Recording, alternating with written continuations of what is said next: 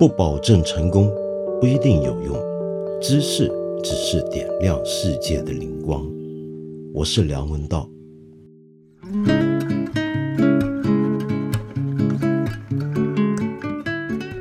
我上星期啊去了一趟上海，在上海参加第四届的播客大会，也就是中国的播客界的朋友们聚会的一个场合。在那个场合上头呢，呃，有朋友说，哎，他们最近发现有什么热门的消息啊？最近出了什么事儿啊？可能都会想听听我在八分怎么讲。我一听我就立刻回应，千万别有这个反应，太可怕了。为什么呢？这说明你们把我这个节目当成一个热点评论节目，这可是顶危险的事儿啊！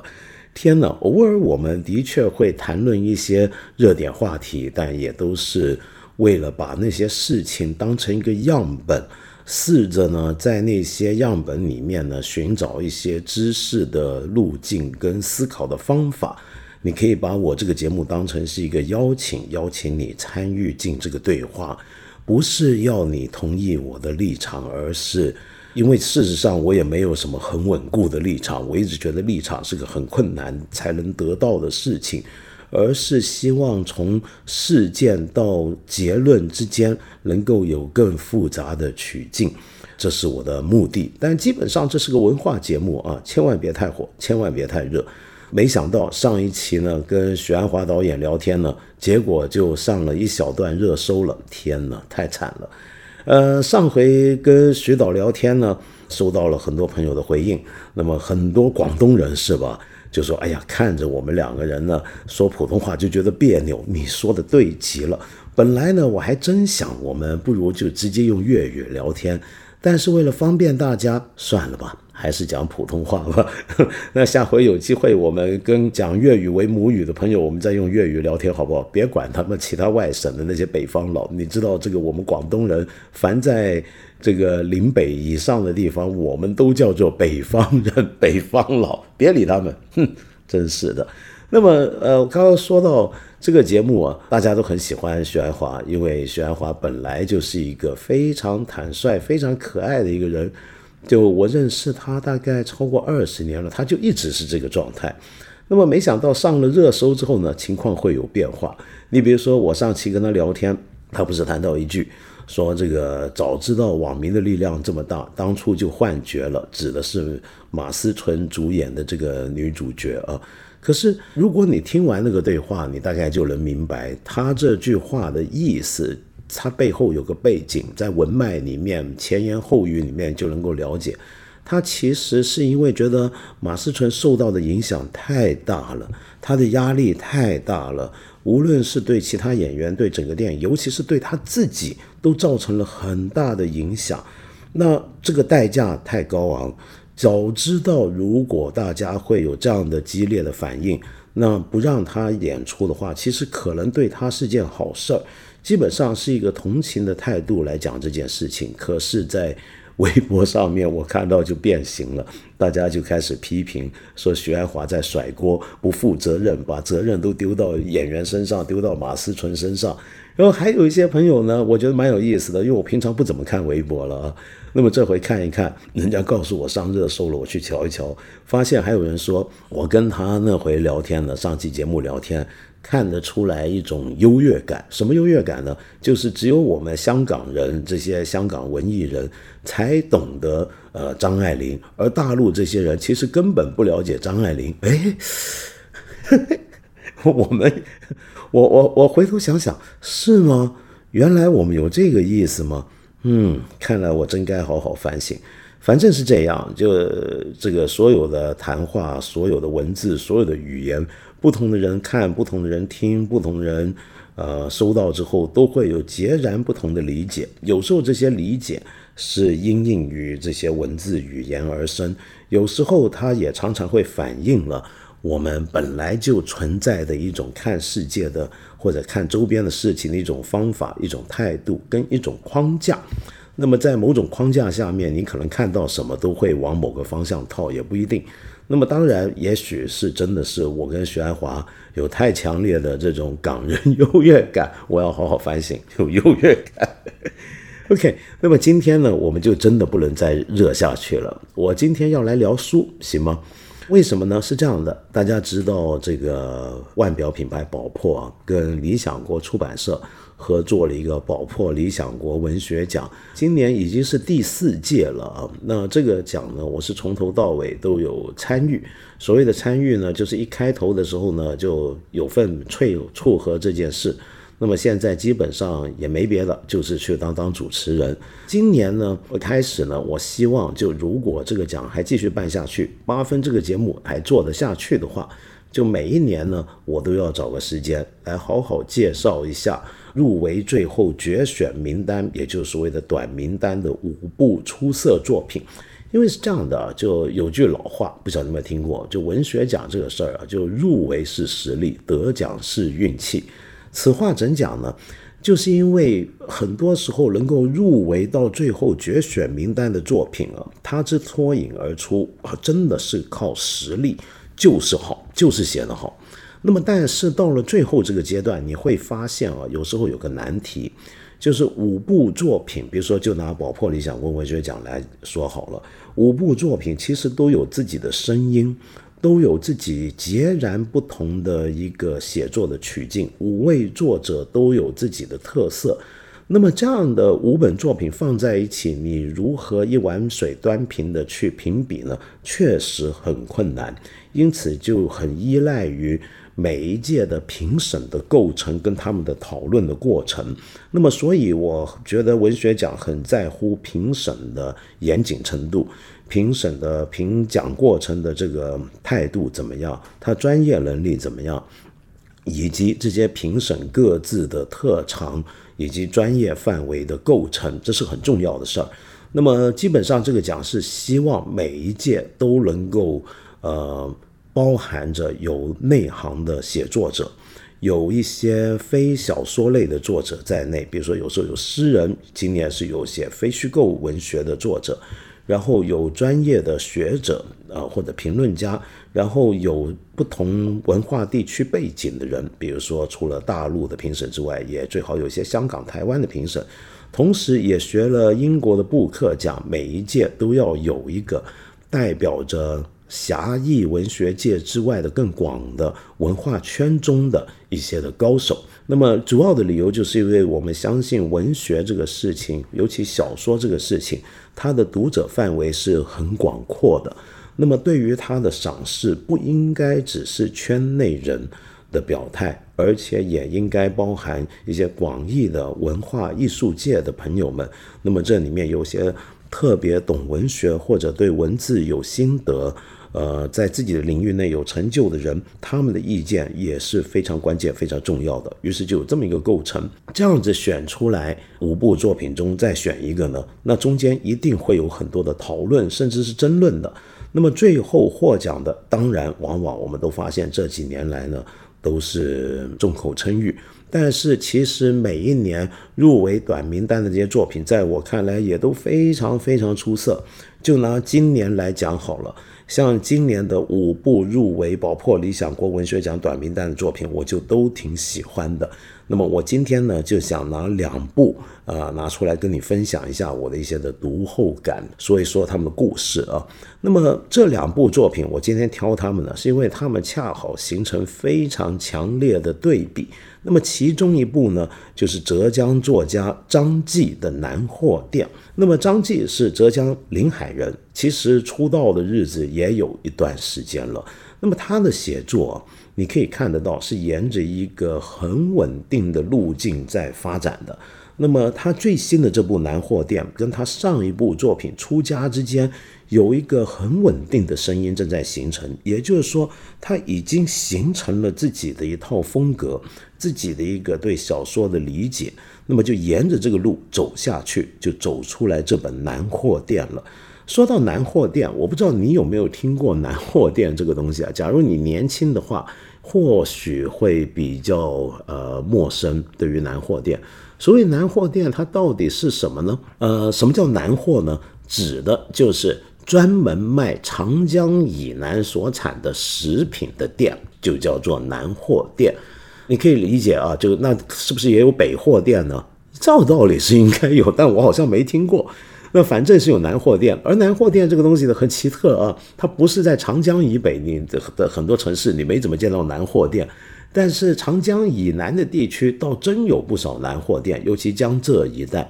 在比如说在香港啊，就算到了香港，香港也有很多南货店。我们在香港以前呢，凡是要买大闸蟹啊、买金华火腿啊、买镇江醋啊、买黄酒啊这些东西，就会去一些老字号南货店。而在香港的江浙人、上海人呢，也就常年帮衬一些南货店。我特别喜欢，因为里面呢能够找到很多我陌生的，我身为一个广东人所不熟悉的食材。也能够找到一些我知道而非常可口的东西啊，那我挺喜欢的。我我还真喜欢逛南货店，但现在很少了。你比如说现在在上海也不多见了，就还剩下一些国营南货店。那么大家都觉得好像已经是落后于时代的产品，可是我想告诉你，上海现在硕果仅存的几家国营老字号啊，是特别好，真的特别好。如果你好这口啊，你别说你跟我一样爱吃，你看。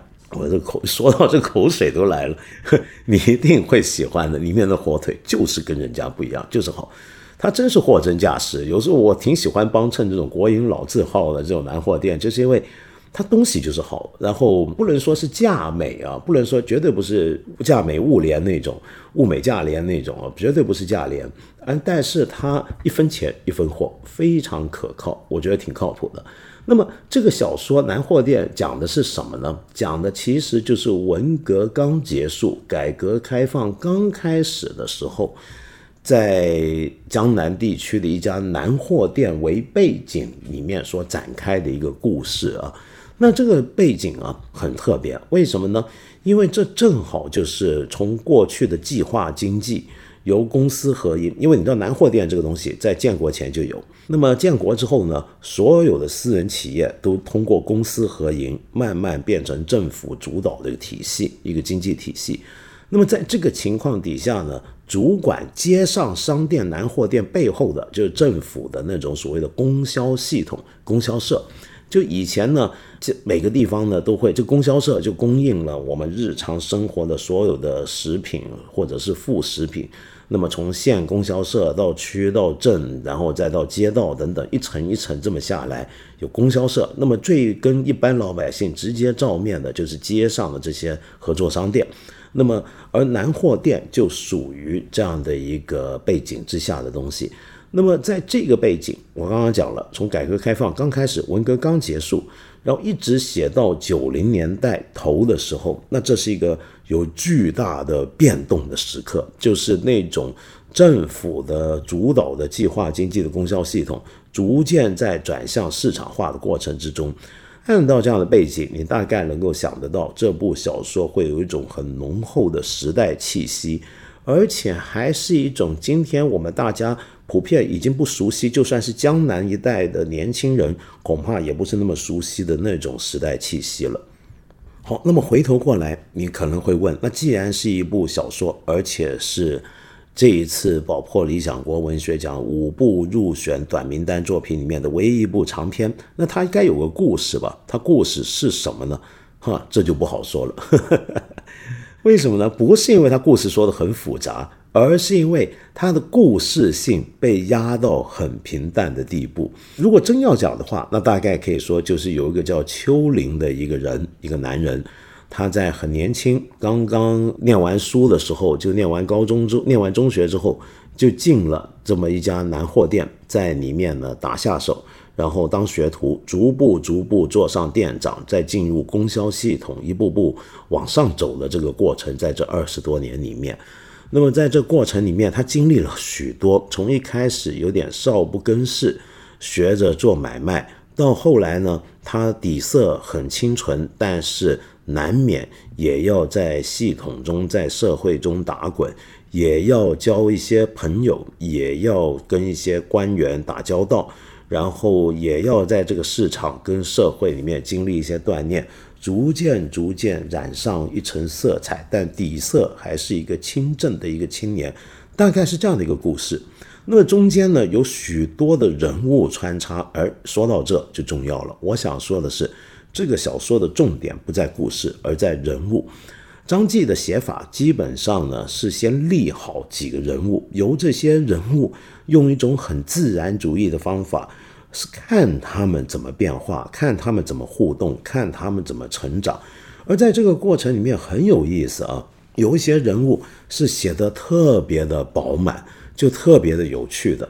那么这些趣味之所以能够立得住，除了他的性格的演变，他的遭遇的变化。非常的呃自然之外，更重要的就是有大量很饱满的细节，而这些细节呢，有时候呢不一定直接跟人物相关，而是为了要把我们带回到那个我们已经遗忘了的或者陌生到的时代。比如说南货店里面，呃，你卖酒啊，你比如说以前你卖酒卖黄酒啊，在南货店买黄酒。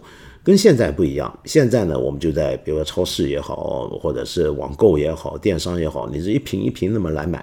以前是去南货店打酒，打酒的人呢就自己带这个瓶子去，然后呢，南货店里面的店员呢就给你把酒打进你的瓶子里面。那比如说这里面就有这么一段，他就说打酒人来了，吴师傅也有办法，打酒不论斤论提，酒提形如打水桶，垂直有一长柄。平日里打酒，马师傅总叮嘱酒提要轻轻落，轻轻提。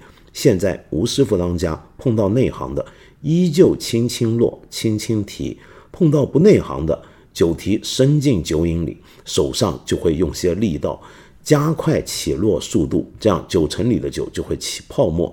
趁着泡沫未散，迅速舀起来，倒进客户的酒瓶，泡沫掩在老酒上。酒就可以少些，减些斤两，这就是这种老店里面的一种小蛊惑啊。那但刚才这段话你可以看到，张继写的是埋了很多东西的，因为他提到的其实是过去有一个马师傅是这个当家的，马师傅退了，现在轮到吴师傅当家。马师傅当家的时候呢，这个生意啊是很坦荡，很很呃不欺客的。就比如说谁来打酒，酒提都是轻轻落，轻轻提。那么现在轮到吴师傅了哟，他看你是个生客，不内行，他就会给你来这么一点点的小蛊惑，来来来骗你一些斤两。那么这么简单的一段描写，他一方面写出了这种南货店里面一些真实的细节，让我们觉得这个事情特别真实。但另一方面，其实已经交代了两代当家之间的。某种的变化，而这个变化，我们读小说的时候，又因为我们意识到这是一个从计划经济转向市场经济的同时，你就更感到那个时代的背景。它虽然没有直接写出时代的大事、年份是等等，在这个小说里面都付之阙如，可是这种气息是逐步逐步渗透进来的。然后我们说，刚才说人物就是立在这些饱满的细节之上嘛。那比如说，其中有一个人物是我印象最深的一个人物，就是南货店里面另一位老店员叫齐师傅，他是特别擅长呢办海鲜货，呃，无论各种腌制的海产或者新鲜的海产等等这些水鲜啊等等，他特别在行，特别拿手。主要是因为他解放前了，他们家就干相关的生意，然后他也特别的会吃爱吃，过去的日子很滋润。解放之后呢，那么在文革期间，这里面也提到难免要经过一番的斗争。那么现后来呢，就在南货店里面呢，啊管事儿。那么呃，然后这里面就提到他爱吃，也懂得吃，怎么样个吃法呢？我给你念一段，比如说这里面齐师傅呢。去了一家小店，在这个饭店里面吃饭，然后呢，这个老板就过来招呼了，然后就跟齐师傅说：“齐师傅，你今年也五十多岁了，何必城里乡下跑？你还缺那几块工资？”齐师傅说：“我哪有铜店，赚来几块钞票都填了这张嘴。”方老板说：“齐师傅莫说笑，你的家底谁不晓得？吃点喝点，几世都用不完。”齐师傅说：“只好个名头。”有什么实心菜？方老板说：“刚挖的冬笋跟肉片炒，味道顶赞。”齐师傅说：“好，那就要一个冬笋肉片。”方老板说：“有新捞上来的牡蛎，鲜得掉头发。”齐师傅说：“好，开水烫一烫，弄一个粘碟，倒点酱油，放点姜丝，有黄梅桐吗？方老板说有，透骨新鲜。周三的船刚打上来的。齐师傅说来三条，用雪菜烧，放些番薯面在鱼汤里当主食。方老板去忙，齐师傅坐在窗边抽一口香烟，吐在玻璃窗上。玻璃窗上绿头苍蝇嗡嗡响，被烟一裹，昏了头，直在玻璃上团团转。菜慢慢上来，齐师傅拿起筷子细嚼慢咽，独自吃了一个钟头。吃完了，满足的点一根香烟，吞吐起来，抽完付钱，出门，沿中大街由东往西走一段，走到路口往北转，往解放路方向走。后面还有一段呢，也谈到他吃啊，说困难时期物资紧缺，饭店里也没花头，只供应一份光面，光面简单，只是酱油味精，点一撮葱花。齐师傅批斗回来，照样去兴国饭店吃一碗光面。别人吃汤面头碰头，稀里糊涂几下便吃完。齐师傅不同，他定要寻一张空桌坐下，桌上摆好香烟火柴，服务员将面烫好端上。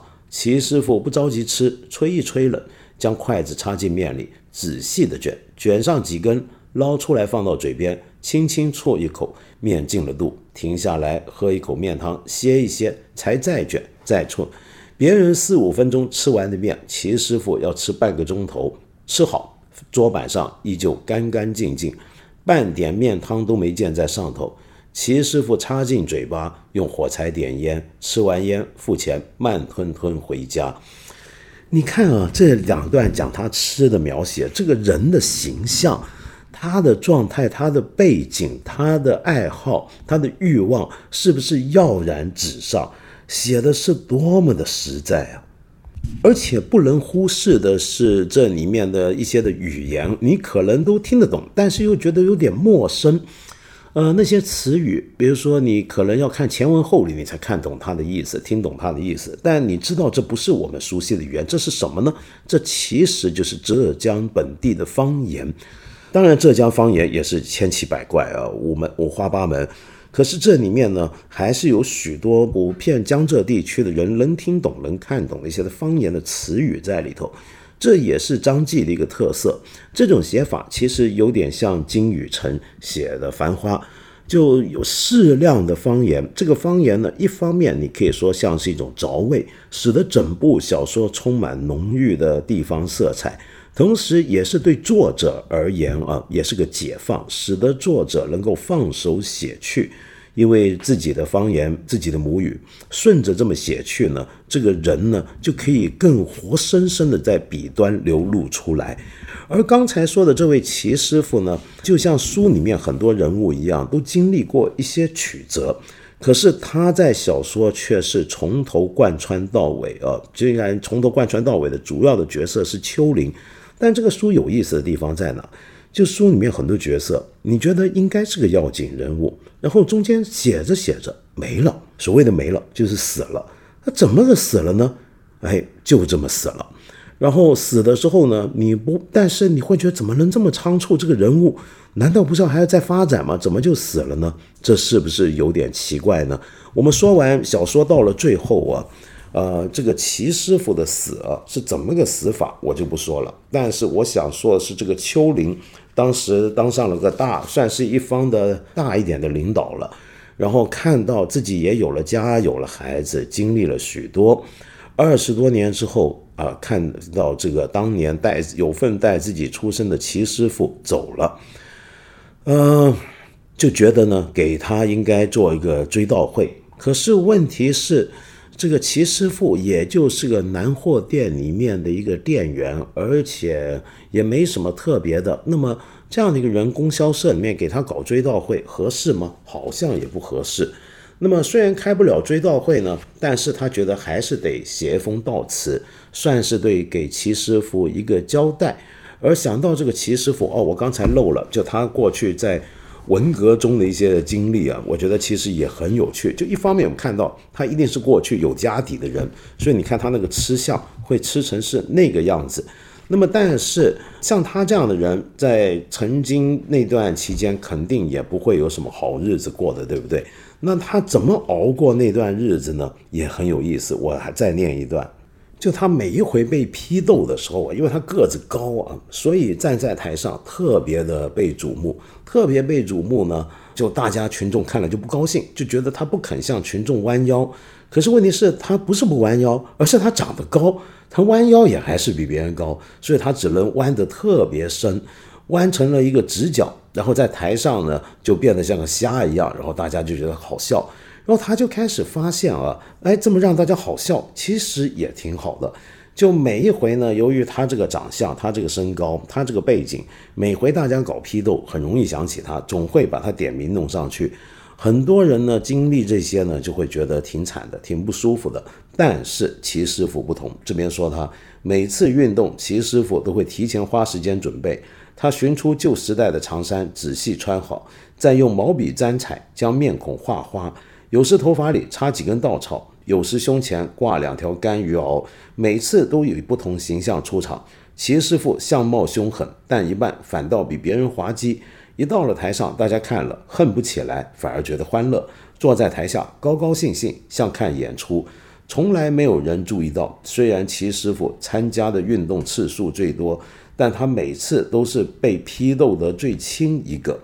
终于后来呢，你看到啊，就是他儿子都有点看不过眼，这个老爸太丢人了，然后有点哭了。看，然后这个爸爸呢还跟儿子说：“你看我这个今天表现怎么样？今天唯一就是个脸啊，擦的还不够白。反正就是这样的人，你听着听着很窝囊，是不是？哎，可是就是这么窝囊，他才能够经历过那样的年代，安然落地啊，是吧？好，那么说回这个男主角秋林。呃，现在看到当年带自己出生的其中一个师傅去世了，那该怎么办呢？那应该是要呃追悼一下，追悼会不好搞，他想写个悼词，那怎么个写法？你听听看啊！各位领导、各位同志、各位朋友，今天我们怀着无比沉痛的心情，深切哀悼齐清风同志，缅怀他平凡的一生。齐清风同志于一九二三年九月十五日出生于本县，祖上皆在县城历石街经营水产，为人诚信，价格公道，赢得同行和顾客的一致称赞。一九五六年，公私合营，齐师傅响应号召，以一艘船、两间店面入股，参加公私合营。六十年代，他更是光荣地参加了供销社，成为供销社一员。此后，齐师傅始终积极投身于各种轰轰烈烈的运动，虽然在运动中曾遭受过一些错误的对待，但齐清风同志都能积极应对。不管是在城关供销社，还是在昌平南货店，都能兢兢业业、任劳任怨，从来没有辜负组织的兴盛，为供销社各项事业的发展做出了自己应有的贡献。齐清风同志一生虽然平凡，却也丰富。他和妻子勤俭持家，含辛茹苦把两个儿子养大，并教育培养成新一代的商业人。因为多年的操劳，齐清风同志积劳成疾，染上重病。但凭借着自身乐观而又坚韧的精神，又创造出一段与病魔抗争的佳话。他的不幸离去，让我们深感悲痛和惋惜。供销社队伍失去了一位好同志。他的家庭失去了一位好父亲、好丈夫。齐清风同志在人世度过的七十年是不平凡的七十年，在经历了人生的艰辛与磨难、奋斗与成功等种种酸甜苦辣后，他为自己生命的光辉历程画上了一个圆满的句号。可是，这难道真的就是齐清风的一生吗？我们知道他的一个儿子跟他之间的矛盾是多么的复杂，多么让人揪心，而这个儿子最后的结局又是多么的凄惨，让人扼腕。可是这一切都在这样的一个光辉灿烂的、平滑无缝的一篇悼词里面消失掉。这篇悼词就是我们平常看到的最标准的悼词，而这个悼词，了。他其实没有帮我们记住一个人物。这些悼词如果真的开追悼会上面念出来的话，我们参加追悼会的人认识这个人物人都会觉得这个悼词跟我们所知道的这个人是两码事儿。然而我们还是这么念这种悼词，我们还是如此听这些悼词，这叫做行礼如仪。这些行礼如仪的东西是光滑的，是平顺的，把坎坷不平的人生彻底磨平。而那些生命呢？他们都消失掉了。就像这本书里面的那中间那些人物，就在生命中来过、走过，消失掉了。我们只记得他们中间磨练出来的种种的人生智慧。你比如说，呃，这个丘陵后来呢，跟退了休的马师傅聊天，呃，快要退休马师傅聊天，说起当初他刚刚进店里面，店里面不见了几匹布，那么由于他刚刚新来就不见了布，所以特别紧张，怕大家以为是他自己偷。结果师傅们都没说话，大家呢分头想办法，在各种账面上呢，呃，取长补短的，让这笔账平了，没出事儿。那么秋林在许多年后要接手南货店，要跟要退休的马师傅聊起这个事儿，马师傅就说以后这个事儿就不要再提了。马师傅就是真正当年的老店长了，跟他说：“你后生年岁轻，不晓得以前日子难过。你想想，一家老小就靠一个人工资。”为的饱几张嘴巴，不想些办法，家里日子怎么过？意思就是，其实当年那批布就是店里其他的老师傅拿的，大家都知道，大家不揭穿，大家想办法啊，把这个事儿给平息了就算了。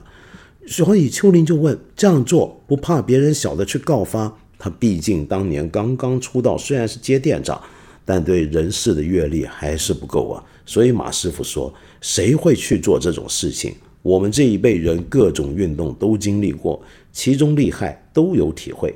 要是嘴巴不牢靠，将别人的事说出去，那跟杀了人有什么区别？再说了，今朝你说了别人，明朝别人同样也会说你。弄来弄去，一把刀还是横到自己头颈上。也就是说，这一切的细节啊，那些使得人物真正是一个人的东西，都会在悼词里面消失掉的。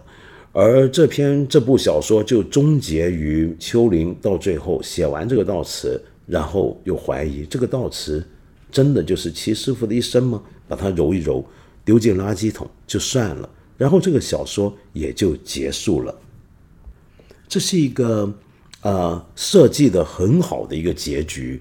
用一篇这样的悼词来跟我们经历过的二十年不兴波澜的几个人物的一生相伴随、相对照，我们更加会觉得人原来就是这样走过，走到最后就剩下一个墓碑，上面有姓名，有有出生年日月，有去世年日日月等等等等一些标准的悼文在上面，就是这样。但是生命岂能只是如此简单呢？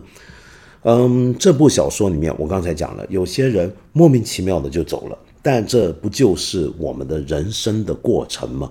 这种态度啊，以及张继的这种非常冲淡的写法，会让我们想联想到许多的作家，甚至是电影导演。电影导演，比方说像是早期的侯孝贤，像是日本的小津安二郎。小说我们会想到汪曾祺。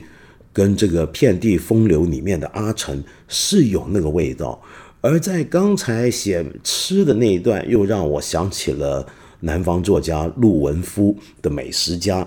那么这样的一种气质呢，我觉得就是张继现在在追求的一种气质，是一个仿佛放一个长镜头，在远端远远的看着一些人，他们来来去去，在这个舞台上进进出出，发生了种种的事情。他当然也会描写里面的心理活动，会走进去，会宿命，但是大部分时候，他的镜头是摆在一个中远距离，旁观着这一切的发生的。他关心的始终是这些人物多于，呃，那些人物出入之间所构成的那种情节，这是他的一个小说的一个底色。写到南货店，我觉得他已经。到了一个很稳定，知道自己接下来该怎么走的地步。那我唯一对这部小说稍微有点意见的地方是什么呢？就是这部小说到了中后段的时候，这个调性啊有点定不住了。这个写长篇不容易啊，真的就像跑马拉松，你一开始定调。假如你定的这个调就是走这种道路，那我会呃期盼它以一个均速从头到尾那么下去。可是到了后面，它的速度提上来了，它的节奏开始有点变化了。那么这个东西就使这个调子变了。那那当然，长篇小说里面有许多结构非常复杂、有非常分歧的情节的东西是可以这么做。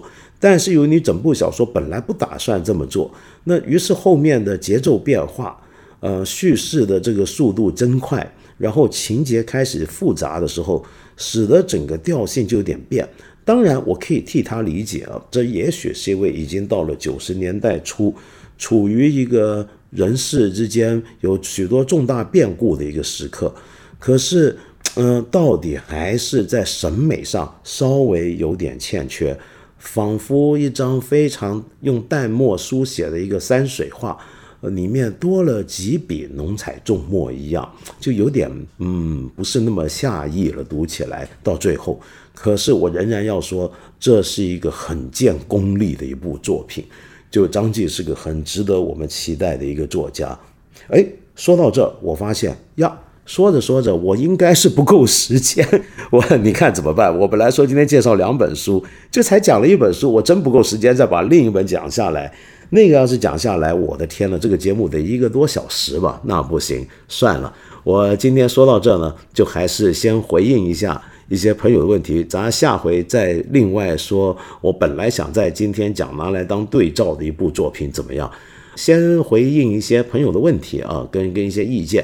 我之前说过，我这个节目啊，有时候很奇怪，就是大家有些身体健康或者家人疾病的事儿都会想跟我分享。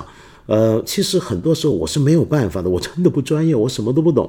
许多人生大事啊，我觉得我们外人是无法替你抉择的。我很感激各位对我的信任，但是惭愧，我真的不够资格去做什么。我只能勉为其难，就是从我自己的经验，嗯，说一点我的一些看法，您也别当真。比如说这位 fin 一二零三，您说听了我很多期节目，从来没想过留言评论，虽然每次听你回应其他人评论，都觉得你特别亲切。可轮到自己就感到遥远。这次留言是因为真的希望可以帮忙解惑。长话短说，听这期节目的时候，得知母亲肺上长了肿瘤，还疑似已经发生转移，之后赶忙准备测核酸，陪妈妈入院检查。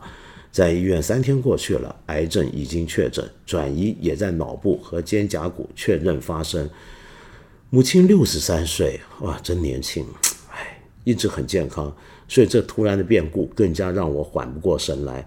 我早都过了相信好人有好报的阶段，已更相信人生无常荒谬。但我知道母亲是个坚强的人，可是想到和她说出病情要向死而生的时候，总觉得这过于残忍。毕竟这时她可不是句简单的口号，让一个人去接受看着倒计时牌生活的方式，得需要多大的勇气啊！我又凭什么想让母亲要有这样的勇气呢？可是如果不告诉她实情，病情的恶化总是在所难免的。到时又该如何呢？希望得到道长的回复。煽情的话就不说了。希望你和听友以及所有工作人员、各位的家人朋友们都身体健康，务必要及时体检。我们可能都没有想象的那么健康，时间也没有我们想象的那么长。您说的太对，不过。我总有一种感觉，觉得我随时都要去死的，嗯，这不是我悲观或什么，而是一种锻炼无常的一种方法，体认无常的方法。呃，说到您这个事儿啊，我我瞎说啊，您别介意。我自己觉得这不是一个你母亲需不需要勇气的问题，而是因为你母亲其实才六十三岁，以今天来讲，那真的是很年轻，她神志也清醒。她不是一个九十多岁的一个老人，已经各方面开始衰退，然后有时候我们在那时候可能都还会有点挣扎，呃，让她知道她的病症将很难治好的那个情况会怎么样。我知道我们大家都很挣很多挣扎，可是您母亲呢，六十三岁啊，嗯，我不跟您谈很多哲学应用伦理学问题，就从人之常理来讲，她其实还很清醒，她还很理智。在这个时候啊，她对于自己的未来，对于自己面对的情况，她是期盼一般人是期盼更有把握、更有掌握、有更清晰的规划，甚至还有个盼想的。那么在这个情况下，您让他知道他的病情，他一定第一个阶段很难接受。我们知道，一个人知道自己患了绝症之后，会经历几个心理变化的阶段，这基本上是有个标准程序。第一个阶段一定是不能接受。愤怒、悔恨、埋怨等等等等，一定会走过这个阶段。呃，在那个阶段底下，你母亲会非常难受，您也会非常难受。但是我想说，恰恰因为他还理性，他还清醒，所以他有权、有资格、有充分的呃责任跟义务要知道自己的情况。呃，否则的话，你要想想看，你不告诉他，你在剥夺了他人之为人的这个权利。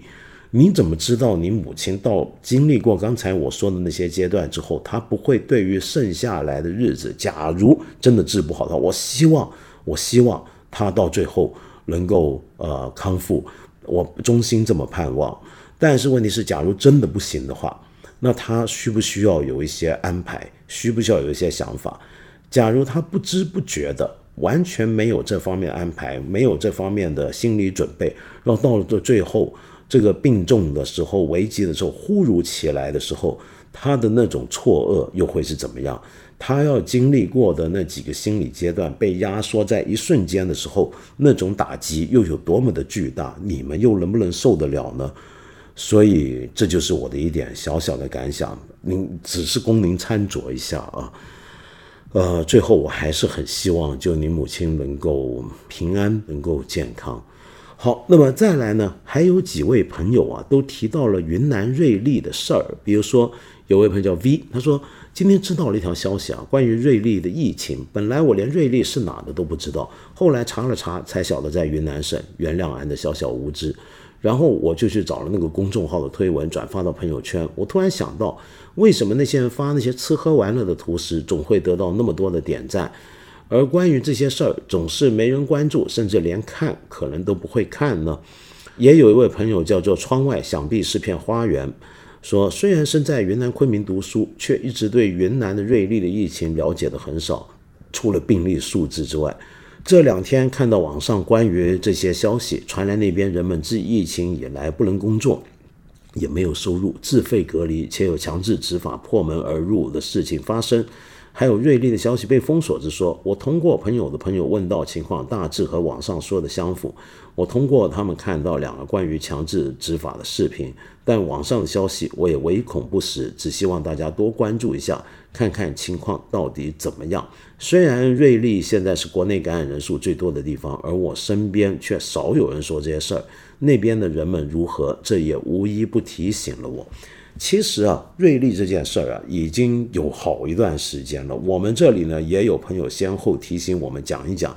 我们今天来聊一聊啊，就虽然我们说不是个热点节目，尤其今天我们谈读书，但这个事儿我还是觉得，我想首先你不知道瑞丽在哪吗？V，那你要注意一下。看理想啊，之前有过一档节目是关于瑞丽的一个呃非虚构音频的实验，那是一个很好的节目，我很喜欢。我建议你去听听看，那是早在疫情爆发之前就有的一档节目了。那里面谈的就是瑞丽这个地方，是个很特别的地方。它在中缅边境，那在这样的边境城镇，就有很多故事是我们内地别的人所不知道的。我强烈建议大家去听听看。好，然后说起来，为什么我们吃喝玩乐大家都会点赞，那么喜欢发，而关于这些事儿，就大家不太关心呢？理由有好几个，就本来我们人就不喜欢听到不太好的事儿。特别是不方便的不好的事儿，你比如说李云迪嫖妓，或者最近出了些什么大瓜，那我们都挺开心的，挺热闹的。但是真正到了很实在的、很具体的一个地方遇到的重大的问题的时候，我们就会沉默下来，这是一个人性的一部分。第二方面就是，我觉得我们开始学懂了一些事儿了，就是因为你看，呃，你是在网上。呃，不晓得哪听来瑞丽的这个情况，可是你看电视台或者官方主流媒体讲的不多，那我们大家就会觉得啊，这种事儿，啊，既然官方媒体不多说，呃，不上热搜，我们也就还是别太在意太多。呃，重点不是它是真是假，而是你会觉得有点不方便，你太过关注，投入太多，那万一你被封号或者什么，那怎么办呢？我们开始有这种心理了，最近。那你比如说像瑞丽这样的城市啊，我们知道它三月疫情爆发以来到现在，已经进入这种反复隔离、停工停业停学的状态，已经超过两百多天。那么很多人已经进入一个生活无着的一个情况，物资供应各方面都出现了很大的困难。我们其实很容易理解，因为他在中缅边境，缅甸的疫情是挺不受控的啊。那么这个地方有很多人回国，有很多外来的人等等，他等于是守在国门。那所以当他爆发疫情，尤其是德尔塔这种传播速度非常迅猛的病毒变种的时候。他那个地方的隔离强制情况就会格外严重，因为他等于是帮我们全国人民守住一道国门。嗯，在这个意义上讲啊，我想说的是，其实瑞丽是在替我们所有人牺牲，而我们我以前也讲过，就是我们说为了大家而牺牲，这是一个不得不付出的代价。这种想法是我们大家呃很容易有的想法。那这个代价本身有多沉重？这些代付出代价的是什么人？我们平常就不太愿意去谈太多了。那么，呃，反正是个代价。那么，但是事实上，我们知道，如果我们真心爱国、关怀我们的同胞，我们绝对这时候应该大家关注瑞丽，要有各种各样民间的资源。那民间资源不方便、不容易，那我们希望国家能够。正式能够替他们给出一些必要的帮助。于是我们看到瑞丽的前副市长戴荣礼先生也写了文章，讲这是一个英雄的城市，但现在真的需要大家帮忙了。可是这篇文章出来之后呢，就使得大家当然一方面更加了解了瑞丽的情况，各种的相关的讯息、视频出来。可是几天之后呢，现任的市领导呢就说，呃，前代市长、副市长说的话并不完全正确。就说瑞丽不需要援助，瑞丽挺好的。然后，而且说到瑞丽坚持守住了第一线，坚持住了疫情不外传，非常成功。那么，于是就有人开始说戴副市长呢这些话不靠谱，说他也是到处听来的，道听途说的。他的说这种话的资格也很有疑问，甚至还有人说他就像当时武汉的芳芳一样。那么也有人说他是在替外国媒体递刀。那这些我们熟悉的言论也就都出来了。那么，所以直到现在，瑞丽到底是怎么回事？如果你真的想要透过很正式的渠道了解的话，恐怕还是很困难。但是，我们单凭想象就能够知道，这么一个陆地上的边境城市，经历了几次的封锁，里面的生活一定是相当呃麻烦的，不容易的。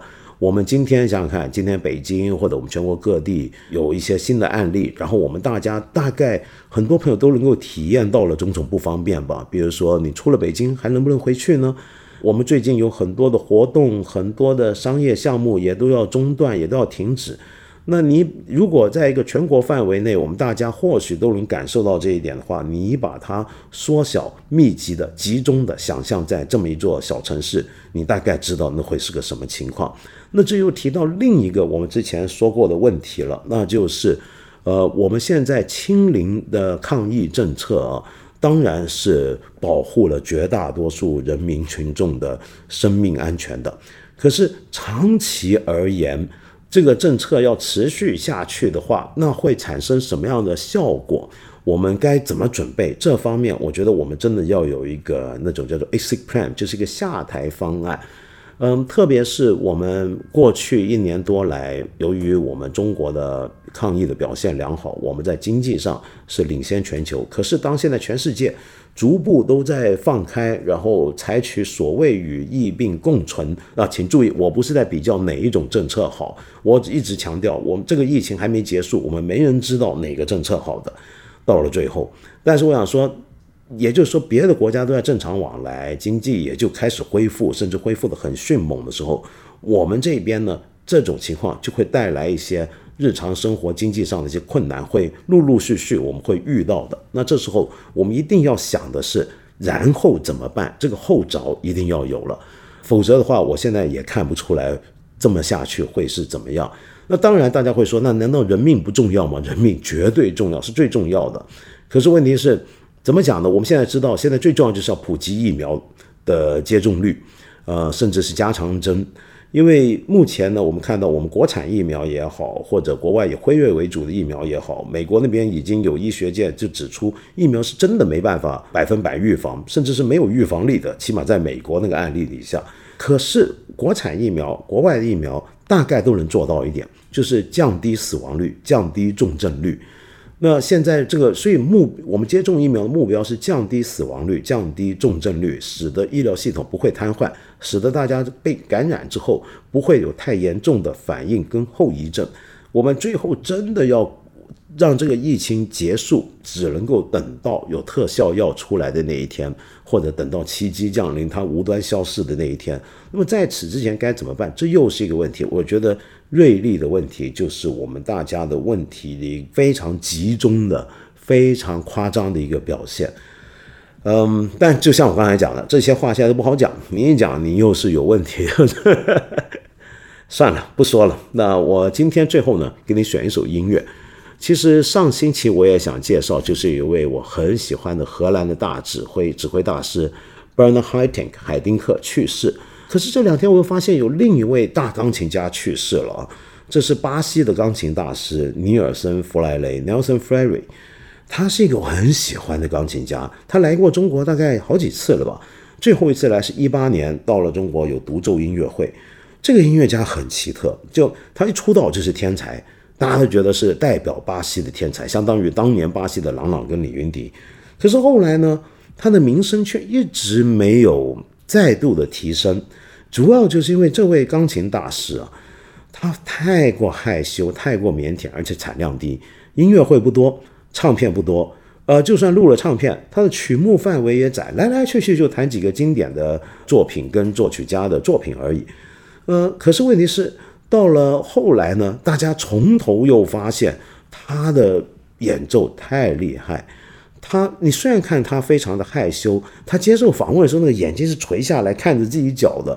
对吧？是非常内向、非常谦卑的一个人，可是呢，他的钢琴上的表现却充满了气势，浑厚而饱满，音色到了晚年的时候已经到了极美的地步啊！上次我们说到肖邦国际钢琴比赛，其实他就是肖邦国际钢琴比赛的其中一位评委，在上一届本来也该去。就是就刚刚结束那届，但是因为他身体不好没去，他好像去年还前年还摔断了右边的胳膊，有点让人着急。没想到他十月三十一就以七十七岁的年龄就去世了，非常非常让人惋惜。他的我刚刚说他曲目比较窄啊，可是有一样，他身为一个巴西人，他就绝对躲不开，一定要去演奏，而且演绎特别有心得，那就是巴西的大作曲家维拉罗伯斯。维拉罗伯斯是一个巴西二十世纪初的大作曲家，虎片在古典音乐史上呢会被归类为叫国民乐派，就是代表不同民族风格的那一批的作曲家。可是其实他没那么简单，他已经发展出一种自己很独特的一种复调音乐，跟当代的像欧洲为主流的勋伯克以这样的那种无调性有点不同。他是走另一条路，但非常非常独特。呃，我听的不多，但是我还蛮喜欢的啊。那维拉罗伯斯呢？他有一套很很特别、很特别的曲子，叫做这个哎，葡萄牙文不好念啊，Bacianas Brasileiras 是呃 Brasileiras 啊，我是不是这么念？哎，瞎瞎念。意思是什么呢？就是巴赫影响的巴西作品集。什么叫巴赫影响的巴西作品集呢？是这样，他模仿巴赫，巴赫不是写很多主曲吗？也写了一套主曲。用上了典型的巴赫的对位法，也用了一些别的一些巴洛克式的一些和声的手法，然后用它们来搭配一些巴西的民间音乐跟流行音乐，很有意思的一种混搭。那么出来的效果很特别。那它这整套主曲还相当大啊，就总共有九首。那这九首分别都是交给不同的乐器跟不同的乐器跟乐团的组合来演奏。那么其中呢，它的第四首就是标号作品二百六十四号的第四首里面的这个序曲是让钢琴来演奏的。其实这整个第四首都是以钢琴为主。那呃，我刚才说到的尼尔森·弗莱雷这位巴西的钢琴大师呢，就一生演奏过几次这个很短小的序曲。你能够在这个序曲里面听到典型的尼尔森·弗莱雷的风格。我请你欣赏一下这首很短的巴赫影响的巴西作品集的第四首里面的序曲。